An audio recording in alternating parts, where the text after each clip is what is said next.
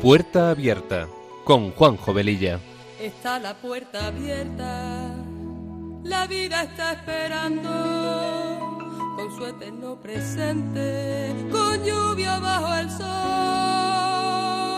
Está la puerta abierta, juntemos nuestros sueños para vencer al miedo que nos empobreció. Vida es encontrarnos, para eso nacemos, porque el punto más alto es llegar al amor. Y no hay amor de uno, solo hay amor de todos. Y por ese motivo estamos hoy aquí.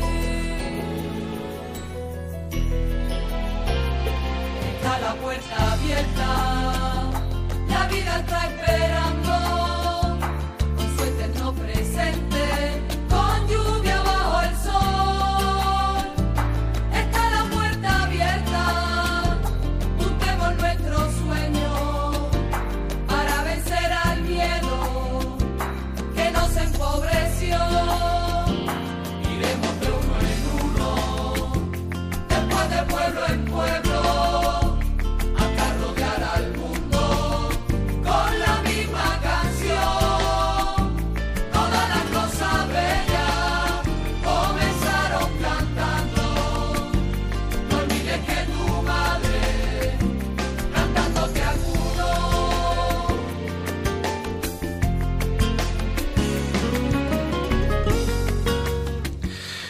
Pues queridos amigos de Radio María, muy buenas tardes. Encantados de estar con vosotros un sábado más en este programa que emitimos los sábados de 3 a 4 de la tarde, hora peninsular, y de 2 a 3 en hora canaria, y con una frecuencia quincenal.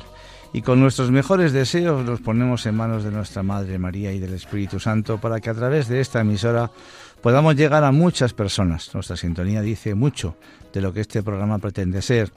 Un espacio que sea una puerta abierta a temas actuales y acompañado de buena música, porque las canciones ponen palabras a aquello que sentimos y que no podemos o no sabemos expresar.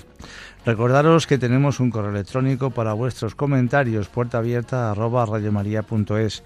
Y si queréis pedir una copia del mismo, podéis llamar al teléfono de atención al oyente 91 822 8010 o bien entrar en la página web de Radio María y en la carpeta de podcast los podéis encontrar para su descarga directa y así escucharlos en otro momento o bien animar a alguna persona que le pueda interesar, porque esta es también otra forma de evangelizar.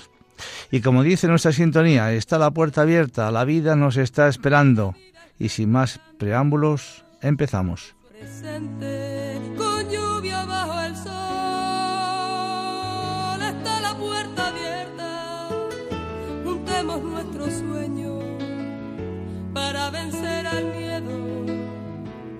Nos.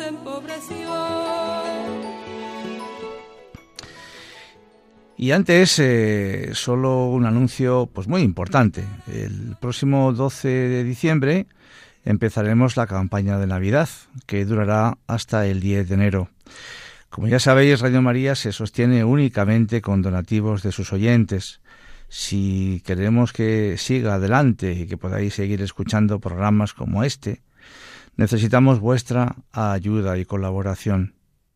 Vamos a escuchar unas palabras que nos lo recuerdan. ¿Te han avisado de que tienes una cita muy especial? ¿Sabes el lugar y la fecha? Toma nota. El 24 de diciembre por la noche, en Belén de Judá, nos espera Jesús.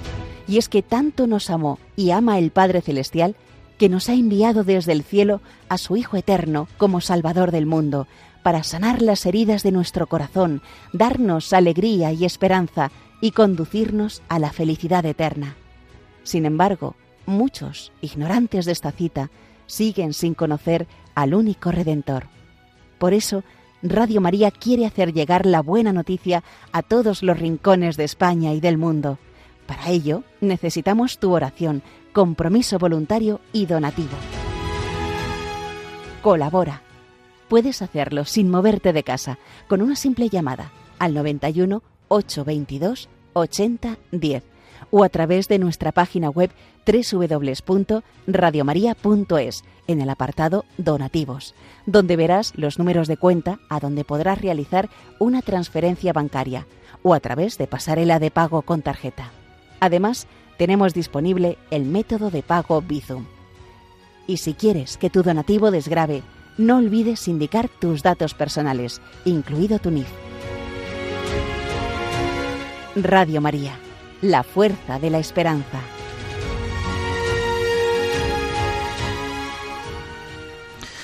Pues ya sabéis, cualquier duda, llamar al teléfono 91 822 8010 y muchas, muchas gracias por vuestra colaboración económica y por supuesto también por vuestras oraciones para que esta emisora de la radio de Radio María pueda pueda seguir eh, actuando y llevando el mensaje a tantas casas, a tantas personas que lo necesitan. Gracias por vuestra colaboración y que el Niño Dios está seguros que os lo pagará con creces.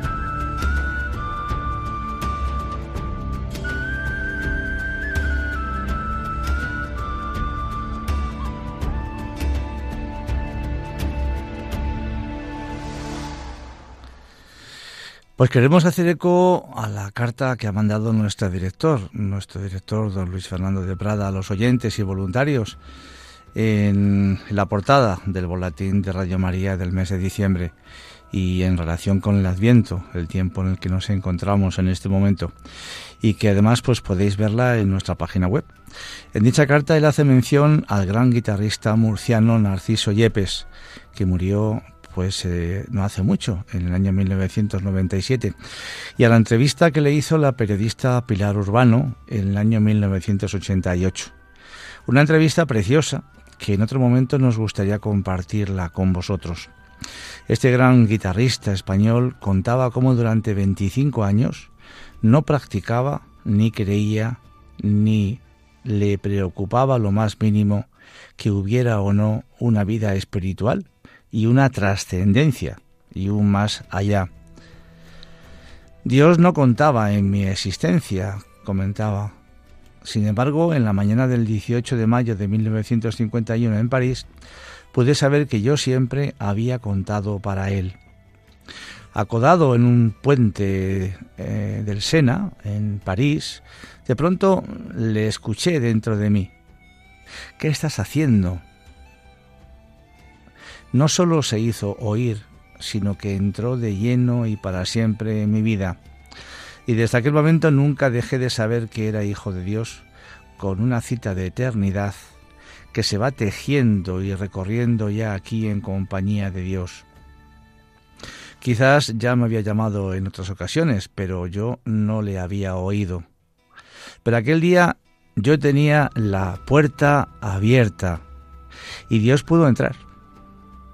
Yepes hizo su primera comunión a la edad de 25 años. Pues sí, mm, todos tenemos una cita con Dios, que bajó del cielo a la tierra para encontrarse con nosotros. María, José, los pastores, Simeón, Ana, y a través de la Iglesia con todos los hombres. Eso sí, podemos cerrar nuestras puertas, como hizo la posada de Belén, o ir a su encuentro. Veinte siglos antes, unos magos de Oriente se encontraron también con Cristo. El Papa Francisco se preguntaba en la Epifanía de este año que ya va terminándose, ¿dónde nace esta sana inquietud que los llevó a peregrinar? Y respondía, nace del deseo. Este es su secreto interior, saber desear. Desear significa mantener vivo el fuego que arde dentro de nosotros y que nos impulsa a buscar más allá de lo inmediato, más allá de lo visible. Su corazón está inflamado por la nostalgia de nuevos horizontes. Sus ojos no se dirigen a la tierra, sino que son ventanas abiertas al cielo. Habrían de pasar más de treinta años para que otros hombres se encontraran también con Jesús ya adulto. Hemos encontrado al Mesías, exclamaran jubilosos Andrés a Pedro y Felipe a Natanael. El fuego que Jesús vino a encender en la tierra seguía extendiéndose y siglos después esa buena noticia ha llegado a nosotros. Iremos a su encuentro como los pastores, los magos, los apóstoles. Compartiremos con todos los hombres la alegría del tesoro aparecido en un pesebre de Belén escondido en la vida oculta de Nazaret, proclamado en los campos de Galilea, crucificado y resucitado en Jerusalén? ¿Colaboraremos en la misión evangelizadora de la Iglesia? ¿O nos quedaremos apoltronados en la omisión que deja siempre a otros la tarea apostólica? Radio María nació para responder a esa llamada misionera prolongando a través de sus ondas el anuncio gozoso de los ángeles de Belén. Nos ha nacido el Salvador, el Mesías, el Señor. Un año más os agradecemos a todos los que nos ayudáis a hacer posible esta misión. Y pedimos a la Santísima Virgen María que este bello tiempo litúrgico renueve en todos el deseo de conocer, amar, seguir y testimoniar a su Hijo. Y al ir así, día tras día, tendremos la certeza que incluso en las noches más oscuras siempre brilla una estrella. Es la estrella del Señor que viene a hacerse cargo de nuestra frágil humanidad. Caminemos a su encuentro, como los magos, alcemos la cabeza, escuchemos el deseo del corazón, sigamos la estrella que Dios hace resplandecer sobre nosotros, y como buscadores inquietos, permanezcamos abiertos a las sorpresas de Dios. Hermanos y hermanas, soñemos, busquemos, adoremos. Pues este final es de el mensaje del Papa Francisco el día 6 de enero del 2022 en la Epifanía del Señor. Y ya pues eh, se despide nuestro director con una felicitación para todos vosotros. Santo y feliz tiempo de Adviento.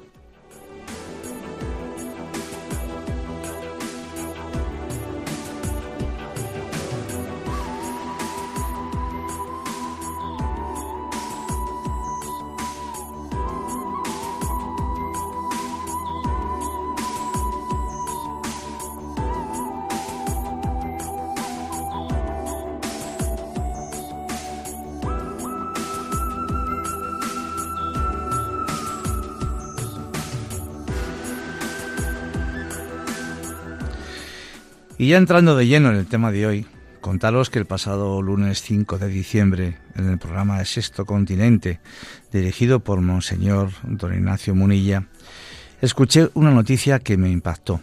Don Ignacio se hizo eco de, de una información que se comentó en el telediario de una cadena de televisión pues unos días anteriores, donde se decía que los intentos de suicidio entre los menores de edad españoles se han multiplicado por 26 en esta última década y todavía más desde que empezó la pandemia. De todos ellos, 6 de cada 10 han intentado suicidarse en los últimos tres años. El acoso escolar está detrás del intento de suicidio de entre niños menores de 12 añitos. Todo esto confirmado por la Fundación ANAR, que realiza una labor de emergencia importantísima en estos casos en situaciones de riesgo de suicidio a través de sus líneas de ayuda. Hablamos de un sector tan sensible como es el de los jóvenes, pero no conocemos los porcentajes de suicidios entre los adultos. Y la pregunta que nos podemos hacer es, ¿por qué sucede todo esto? ¿Qué está pasando en nuestra sociedad? ¿Por qué todo esto va en aumento? Me vienen a la memoria unas frases de la secuencia de Pentecostés, que rezamos precisamente en esa solemnidad. Y dice así, mira el vacío del hombre si tú le faltas por dentro. Mira el poder del pecado cuando tú no envías tu aliento. ¿Podrá ser entonces el detonante de todo esto precisamente la ausencia de Dios en nuestras vidas? Vamos a escuchar ahora una canción muy bonita del grupo Hakuna que se llama Huracán. Adelante.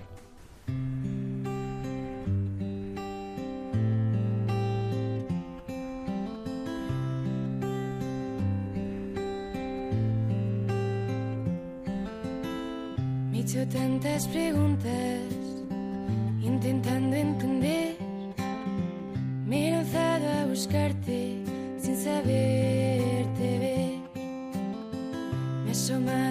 Abismo, me he atrevido a saltar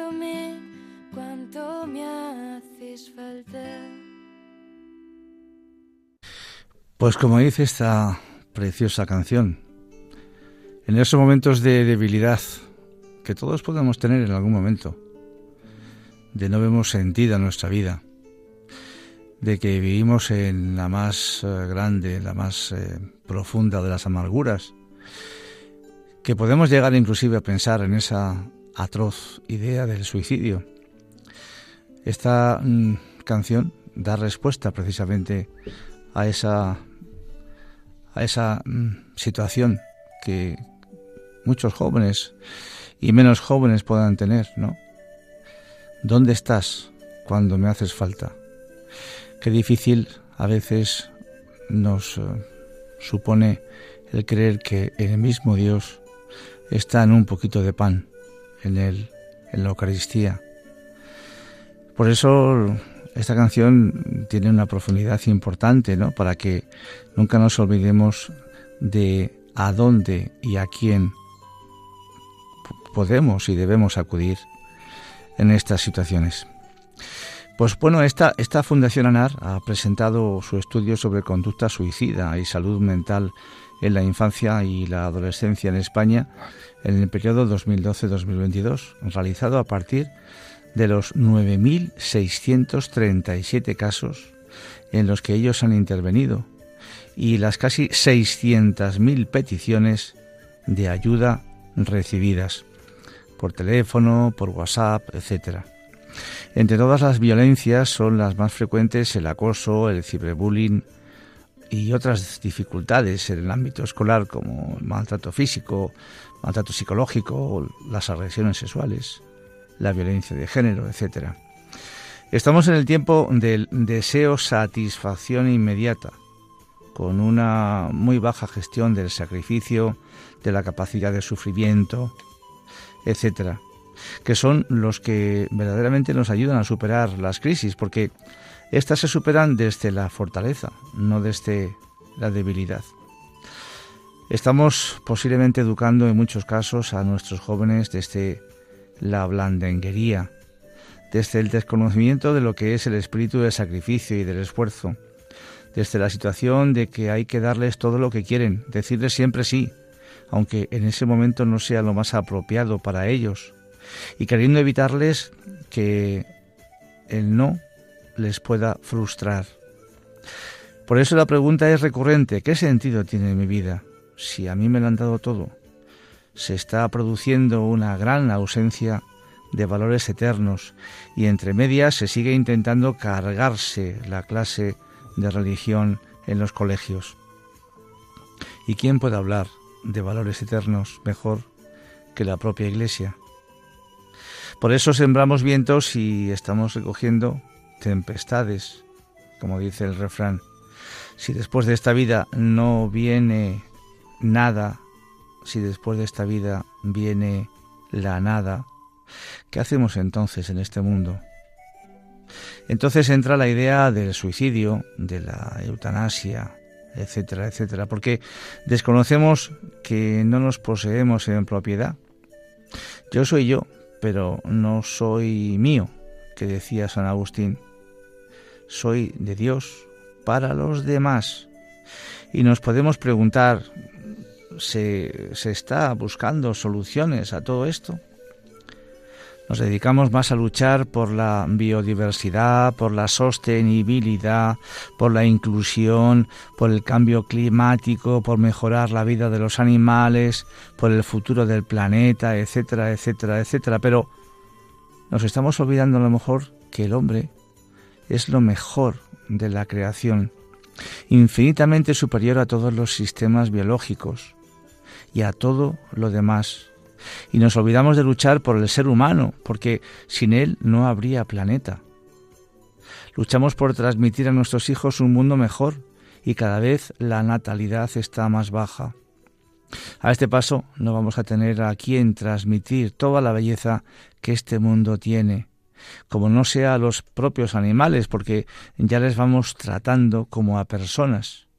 Y esa es también una forma de maltrato hacia ellos, porque les tratamos como lo que no son.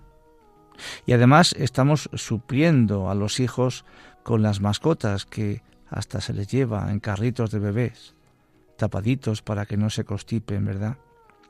Pues esta es la realidad de nuestra sociedad sin el sentido de la trascendencia.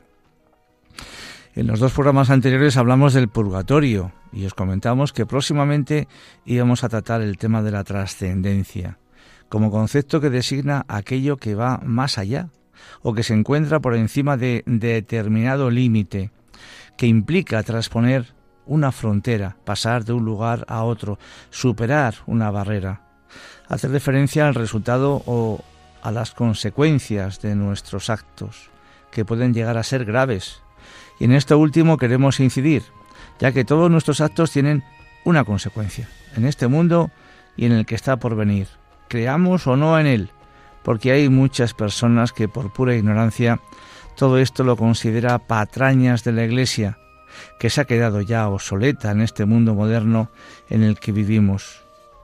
Y entonces podemos llegar a pensar, ¿Cómo llegar al sentido de la trascendencia? ¿Dónde está el sentido de la vida? ¿Pensamos realmente que un día nos vamos a morir? ¿Y que cuál podría ser nuestro destino final? Porque vivimos muchas veces de espaldas a estos pensamientos, o bien porque lo vemos muy lejos todavía de nosotros, o bien porque nos aterra pensar en ello. Vamos ahora a escuchar unos audios muy bonitos del grupo Siempre Así, que a mí me encanta, que, que nos va a ayudar en toda esta reflexión. Adelante.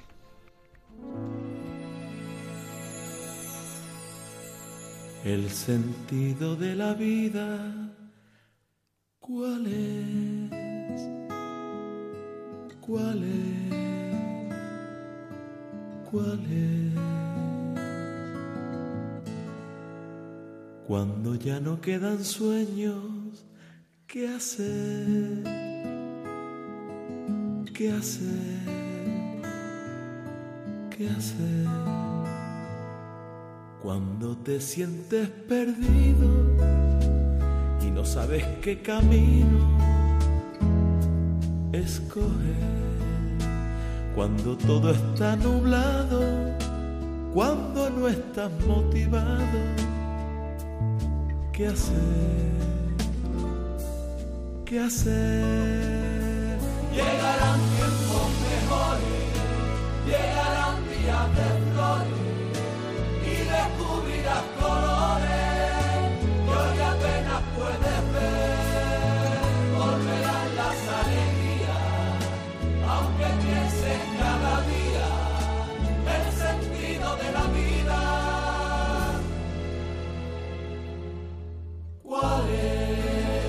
el sentido de la vida.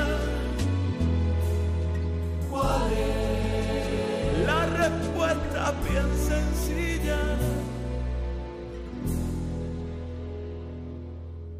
Tu fe.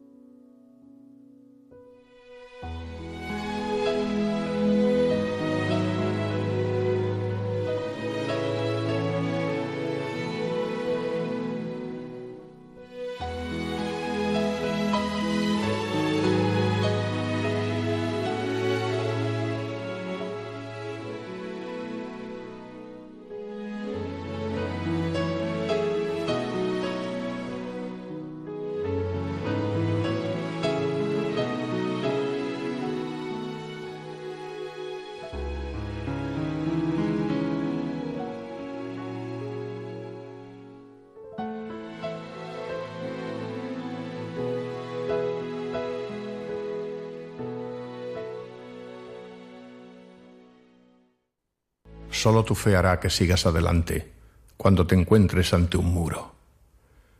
Que te levantes cuando caigas o que lo intentes otra vez cuando fracases, porque la fe mueve montañas.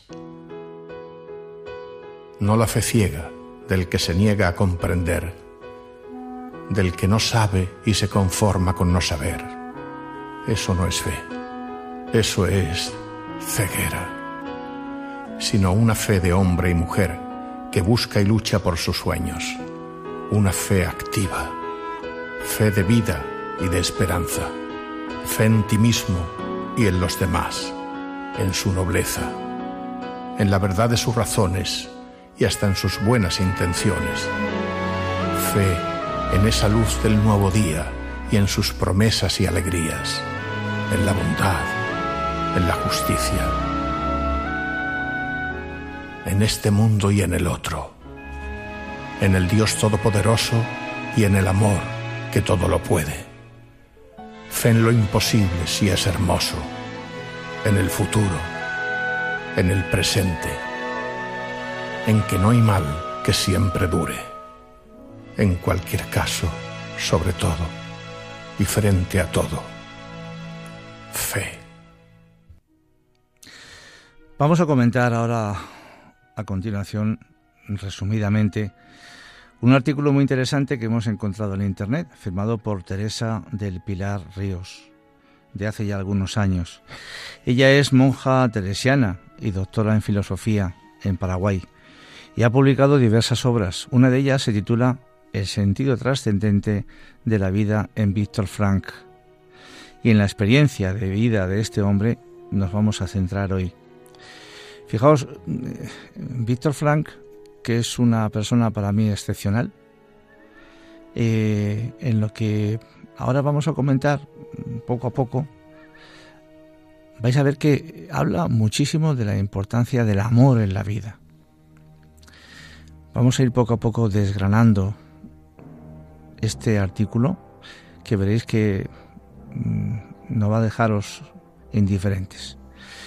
Pues bien, eh, eh, Teresa del Pilar Ríos eh, comenta que el sentido de la vida es una cuestión que a todos nos inquieta y muchas veces somos testigos con jóvenes, hombres y mujeres de presenciar situaciones dolorosas, las cuales casi siempre van acompañadas de un vacío y frustración existencial y cada vez más se palpa una sed y urgencia de encontrarlo se percibe un hastío de todo lo superfluo y de todo lo que denigra a la persona y una búsqueda de sentido anclado en valores que permanezcan y nos dignifiquen. Fijaos bien todo esto que tiene relación con la noticia que anteriormente hemos dicho del índice de suicidios entre jóvenes en España. Y es aquí justamente, continúa ella diciendo que sale al paso con toda lucidez la propuesta antropológica de Víctor Frank, con su excepcional concepción de la persona, revaloriza la dimensión espiritual y la aplica a la existencia humana. Sostiene la trascendencia del ser humano y la ve como fuente y fin de los verdaderos valores, descubriendo que el ser humano los necesita para vivir. Frank, neurólogo, psiquiatra y filósofo austriaco, fundador de la logoterapia y del análisis existencial, es considerado como una de las grandes figuras del siglo XX, que más ha influido en el pensamiento antropológico y en las prácticas psicoterapéuticas. Vivió durante dos años y medio las atrocidades de cuatro campos de concentración nazis, entre ellos Auschwitz y Dachau, y fue precisamente en esos lugares donde pudo experimentar y analizar desde una perspectiva médica, filosófica y psicológica los horrores y las degeneraciones de la humanidad. Sus escritos muestran toda la riqueza cultural y ética con las que afrontó la dura vivencia que le tocó, y la supervivencia en estos lugares fue el acontecimiento que marcó plenamente sus convicciones filosóficas y psicológicas. Verificó allí la validez de su tesis principal. Su pensamiento psicoterapéutico y antropológico se articula en la logoterapia como herramienta para buscar el sentido de la vida, porque él pensaba que el origen de las alteraciones psicológicas están producidas por la falta de fortaleza en la dimensión espiritual. Fijaos qué importante es esto. Alteraciones psicológicas producidas por la falta de fortaleza en la dimensión espiritual de la persona y en el análisis existencial, análisis centrado en la persona y su relación con los demás. La logoterapia es un fecundo y novedoso sistema psicoterapéutico que da respuesta a muchas vulnerabilidades de nuestro tiempo. A ver si os suenan. Aburrimiento, vacío, crisis existenciales, conflictos de valores, depresión, adicción, suicidios, etc. Sobre todo ayuda a encontrar el sentido profundo de la vida aún en, en las circunstancias más adversas, como de hecho a él le tocó vivir. La logoterapia sostiene que el amor es el único camino para tocar saludablemente lo más hondo de la personalidad humana. Repito esto porque considero que es fundamental e importantísimo. La logoterapia sostiene que el amor es el único camino para tocar saludablemente lo más hondo de la personalidad humana. En cambio, el análisis existencial es la perspectiva antropológica con que se encara dicha psicoterapia. Implica la trascendencia y la apertura al mundo espiritual necesarias para una vida armónica y feliz. El objetivo del análisis existencial es que el ser humano se haga consciente de que lo fundamental en su vida es la conciencia de su libertad y la responsabilidad que ésta implica. Fijaos la importancia que él da al amor, insisto, y a la apertura al mundo espiritual, una vez más, para tener una vida plena y feliz. Hay que destacar que la obra de Frank sigue vigente en todos los continentes y cada vez con más fuerza, y esto es así porque él eligió apostar por la vida y por el ser humano, dándose a la tarea de rehumanizar la medicina y la psicoterapia. Elegir la senda del compromiso, del amor, del perdón, de la paz y del servicio plenificante. En efecto, la persona puede encontrar y descubrir el sentido de su vida a través de tres experiencias básicamente humanas. Ellas son valores de creación a través del trabajo, valores de experiencia a través del amor valores de actitud a través del sufrimiento. En los valores de creación se refieren a lo que el ser humano forja en forma de trabajo, creación, transformación, y lo que cuenta es la entrega concreta, la intensidad con la que se aplica la tarea, y no el tipo de trabajo que realiza. No es tan importante el qué se hace, sino el cómo se hace. En los valores de experiencia se refieren a lo que el ser humano recibe gratuitamente del mundo, en forma de vivencia artística, filosófica, literaria. Contemplar la belleza de la naturaleza es uno de los mejores modos de encontrar el sentido de la vida. Pero la experiencia más profunda en este segundo camino es el encontrarse con otro ser humano y descubrir en él su unicidad su ser ahora y todas sus, potencialidades que pueden llevar a convertirle en una persona más plena. Esta es la experiencia trascendente del encuentro humano que admite diversos niveles que recorren todos los tipos de amistad hasta llegar al amor profundo. El amor es, por lo tanto, la orientación directa hacia la persona misma del ser amado, en cuanto a algo único e irrepetible y son rasgos que hacen de él una persona espiritual. Los valores de actitud eh, se dan ante la situación en la cual el ser humano se ve imposibilitado de llevar a cabo los valores de creación y de experiencia, y entonces se llega al umbral de los valores de actitud. Encontrar sentido al trabajo, a la creación, al arte, es mucho más fácil así. En cambio, encontrar el sentido al sufrimiento no lo es. Para los valores de creación necesitamos aptitudes, capacidad creadora. Para los de experiencia, capacidad de sentir y vivenciar. Y para los valores de actitud, capacidad de sufrimiento. Y no lo poseemos naturalmente, no se traen consigo al nacer. Tenemos que adquirirlo y conquistarlo en el padecimiento mismo de la vida. La sociedad y los medios de comunicación social no preparan para el sufrimiento o la vivencia de lo espiritual. Acentúan el valor del éxito, la eterna juventud y el poder malentendido. La imagen de la persona doliente o sufriente no está ni bien vista ni valorada por nuestra cultura hedonista y exitista.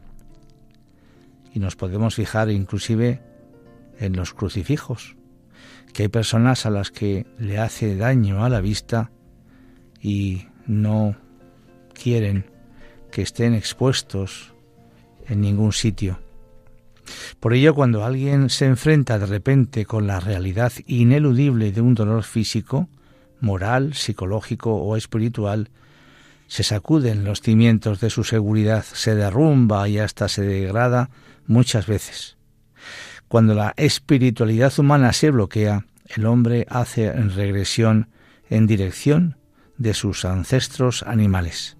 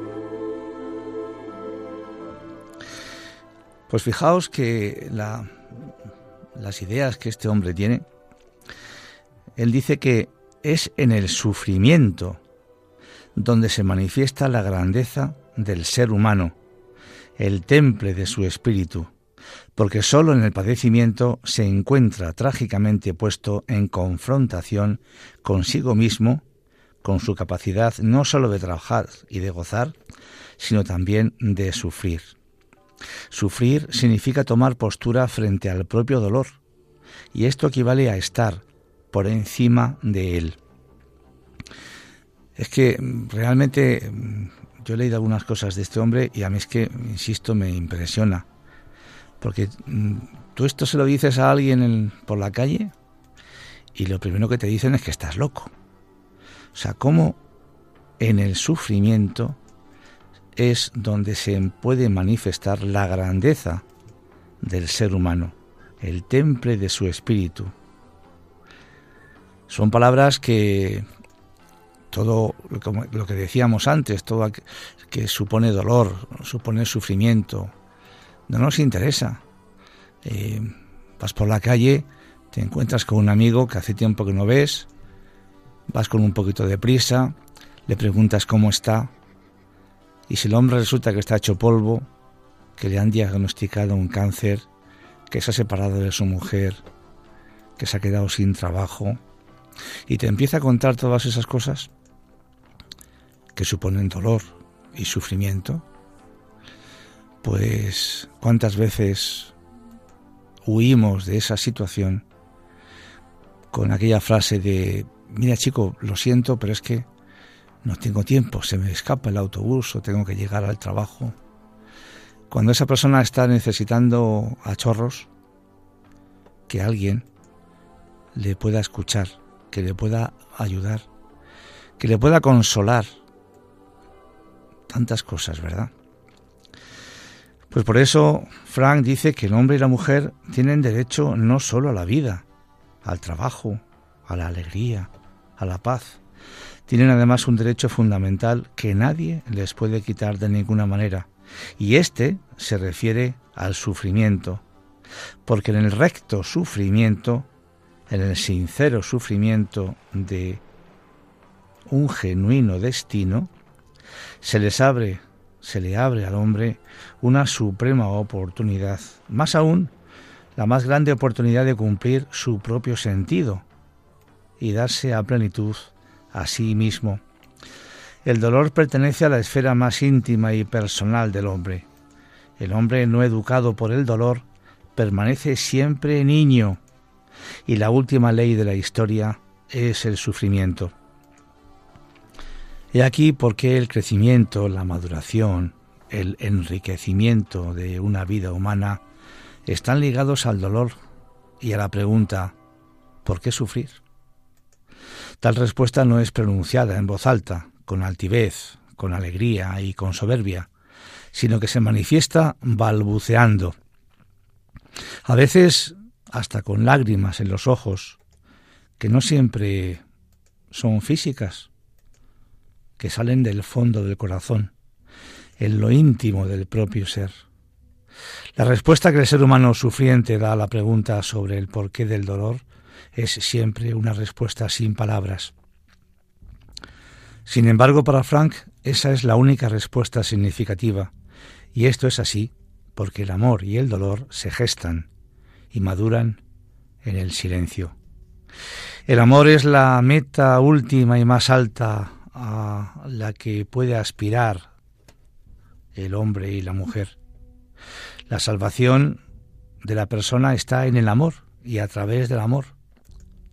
Fijaos, la salvación de la persona está en el amor y a través del amor. Y yo pienso, ¿y por qué dice este hombre esto? Esto es un mensaje realmente de Cristo. Si a esa persona que está a punto de suicidarse, que seguramente lo que le está sucediendo es que no ha encontrado amor en su vida, o si lo tenía se le ha ido, se le ha evaporado, se le ha esfumado, si esa persona encuentra amor de nuevo, evidentemente su vida puede cambiar radicalmente. Por eso dice Frank que el verdadero amor es el único sentido capaz de dar vida y vida en abundancia. Un pensamiento de este hombre reconocido a nivel mundial fue el siguiente.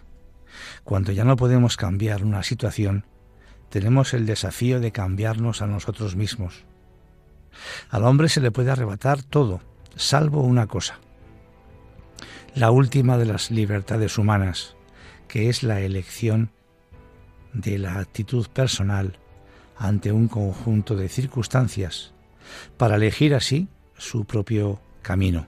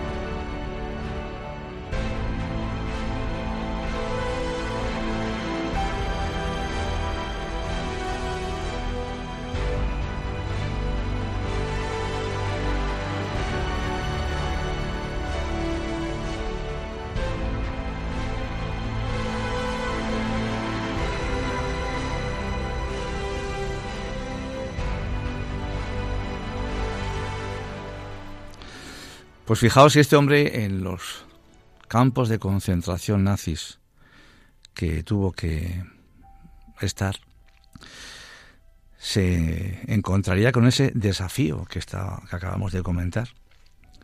Él no podía cambiar lo que tenía a su alrededor. No podía cambiar las atrocidades que él estaba viendo y viviendo. No podía cambiar a las personas que estaban maltratando de mil maneras a todos los seres humanos que se encontraban allí, simplemente porque, pues porque le tocó. Pero sí podían hacer lo que él dice. Elegir, precisamente, el poder cambiar ellos mismos ante esa situación. La situación era intransformable, pero ellos mismos podían cambiar su propia situación para desafiar precisamente a todo eso. Víctor Frank se interesó precozmente por la investigación, el sentido de la vida y su finitud, el sentido de la muerte. A los 13 años hizo frente a su profesor de ciencias naturales, que estaba explicando que la vida, en última instancia, no era otra cosa que un proceso de combustión y de oxidación. Y Frank le preguntó, si esto es así, ¿cuál es el sentido de la vida? A las mismas consideraciones lo lleva un acontecimiento colegial. Un compañero se suicida con un libro de Nietzsche entre las manos. Y Frank quedó convencido de que hay un íntimo nexo entre las concepciones filosóficas y el modo de entender y de afrontar la vida. Por ese motivo dedicaba también mucha atención al estudio de la filosofía. En el año 1945 Frank acababa de cumplir los 40 años. Su esposa, que esperaba un hijo, un hermano y sus padres no pudieron sobrevivir a los campos de concentración nazis. Solo una hermana suya logró escapar. Sus escritos muestran toda la riqueza cultural y ética con la que afrontó la dura vivencia que le tocó. Este fue el acontecimiento que marcó plenamente las convicciones filosóficas y psicológicas que había ido conquistando. Verificó allí la validez de su tesis principal, que el ser humano, para vivir, tiene sobre todo necesidad de sentido. En 1949 publicó La presencia escondida de Dios, su tesis doctoral en filosofía, en la que sostiene que en el ser humano no solo existe lo instintivo, como decía Freud, sino que también un inconsciente espiritual. Trata del programa misterioso y fascinante de la dimensión religiosa a nivel inconsciente en un periodo de crisis como el que estamos experimentando todos, los médicos tienen necesariamente que ocuparse de la filosofía. La gran enfermedad de nuestra época es la falta de rumbo, el hastío y la falta de sentido y finalidad. Hoy en día se le plantean al médico preguntas que propiamente no son de naturaleza médica, sino filosófica, y para que las que escasamente se está preparado. Hay pacientes que acuden al psiquiatra porque dudan del sentido de su vida o incluso porque desesperan de hallarle algún sentido en un contexto de frustración existencial. Tenemos que reeducarnos y también saber educar a nuestros hijos en la necesidad de mirar más allá de nuestros propios ojos y crear una realidad para poder hacer un futuro mejor para todos transmitirles que nuestras acciones tienen una repercusión y que como todo en la vida pueden tener un premio o un castigo no solo en este mundo sino también en el futuro, porque en la sociedad acelerada y cambiante en la que vivimos parece imposible pensar en un futuro lejano. En una sociedad que se caracteriza por un elevado consumismo y donde aparece que no hay espacio para lo espiritual, la vida presente que transitamos, intermediada por las tecnologías y basada en la defensa del aquí y el ahora, parece no dejar tiempo para educar a los hijos en el sentido de la trascendencia. Así, educar a los hijos en el sentido de la trascendencia implica enseñarles de que no todo vale, que toda acción presente tendrá consecuencias importantes en el futuro, enseñarles a desarrollar todo su potencial humano, a ser creativos y mejores personas, es enseñarles a comprender que el futuro de todos depende de los actos y decisiones que cada uno y que a través de una educación más centrada en esa necesidad de ser mejores personas y luchar por dejar a las nuevas generaciones un mundo mejor. Y para terminar podríamos resumir todo lo expuesto que el verdadero sentido de la vida no es ser solamente felices en este mundo, sino en el que nos está esperando más pronto de lo que nosotros creemos. Y el tiempo se agotó. Y antes de despedirnos queremos recordaros nuestro correo electrónico puerta abierta y también deciros que en la página web de Radio María en podcast podéis descargaros este programa y cualquier anterior que haya sido el de vuestro interés. Pues ha sido un verdadero amigos, un verdadero placer estar con todos vosotros y os emplazamos, os emplazamos hasta el próximo sábado, que ya será Dios mediante el 24 de diciembre, un día maravilloso, el día de Nochebuena, a un nuevo programa de Puerta Abierta a las 3 de la tarde hora peninsular y a las 2 hora canaria, aquí en Radio María. No quedéis con nadie que os esperamos. Un saludo muy cordial y que Dios os bendiga.